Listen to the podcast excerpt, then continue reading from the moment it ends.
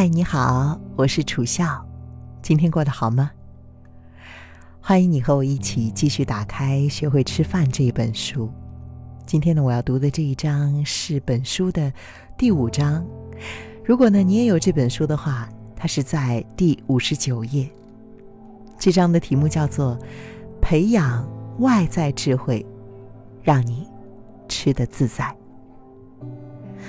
我在过去的几个章节中分享了内在智慧，比如说利用饥饿感、满足感、情绪和想法的觉知。他们可以协助你决定什么时候吃，吃多少。内在智慧的养成可以让你很自然的吃得更少，然后达到减重的目标。刚开始发展饮食觉知训练的时候，我发现光靠内在智慧可能不够。起初我们进行这个计划的时候呢，曾经讨论是否应该加入饮食知识，减少热量，增强、增加体能活动来控制体重，但是并没有加以系统讨论，因此和传统的减重方式相比，没有差别。我们的研究显示，三分之一的受试者凭借内在智慧就可以成功减重，三分之一的人体重没有改变。而其他的人呢，反而增重了。虽然成功与否最好的预测方式是正面练习的多寡、受试者回报的正念静坐以及迷你静坐练习，我们仍然发现存在着其他的模式。很多人留意到啊，一小份自己所喜欢的高热量食物带来的愉悦感。例如冰淇淋，但是呢，却会忽略满足感的讯息，以致吃了大量他们认为健康的食物，比如说麦片或坚果，因此总热量还是很高。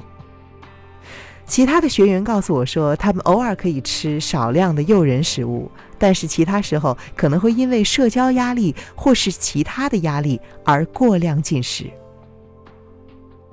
有一些人不再失控的进食，但是呢，变成少量多餐，一整天都在吃东西，最终还是摄取过量的卡路里。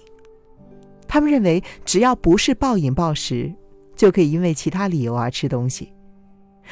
无论如何，他们不知道，如果需要减重，唯一的方式就是创造能够持续减量的饮食方法。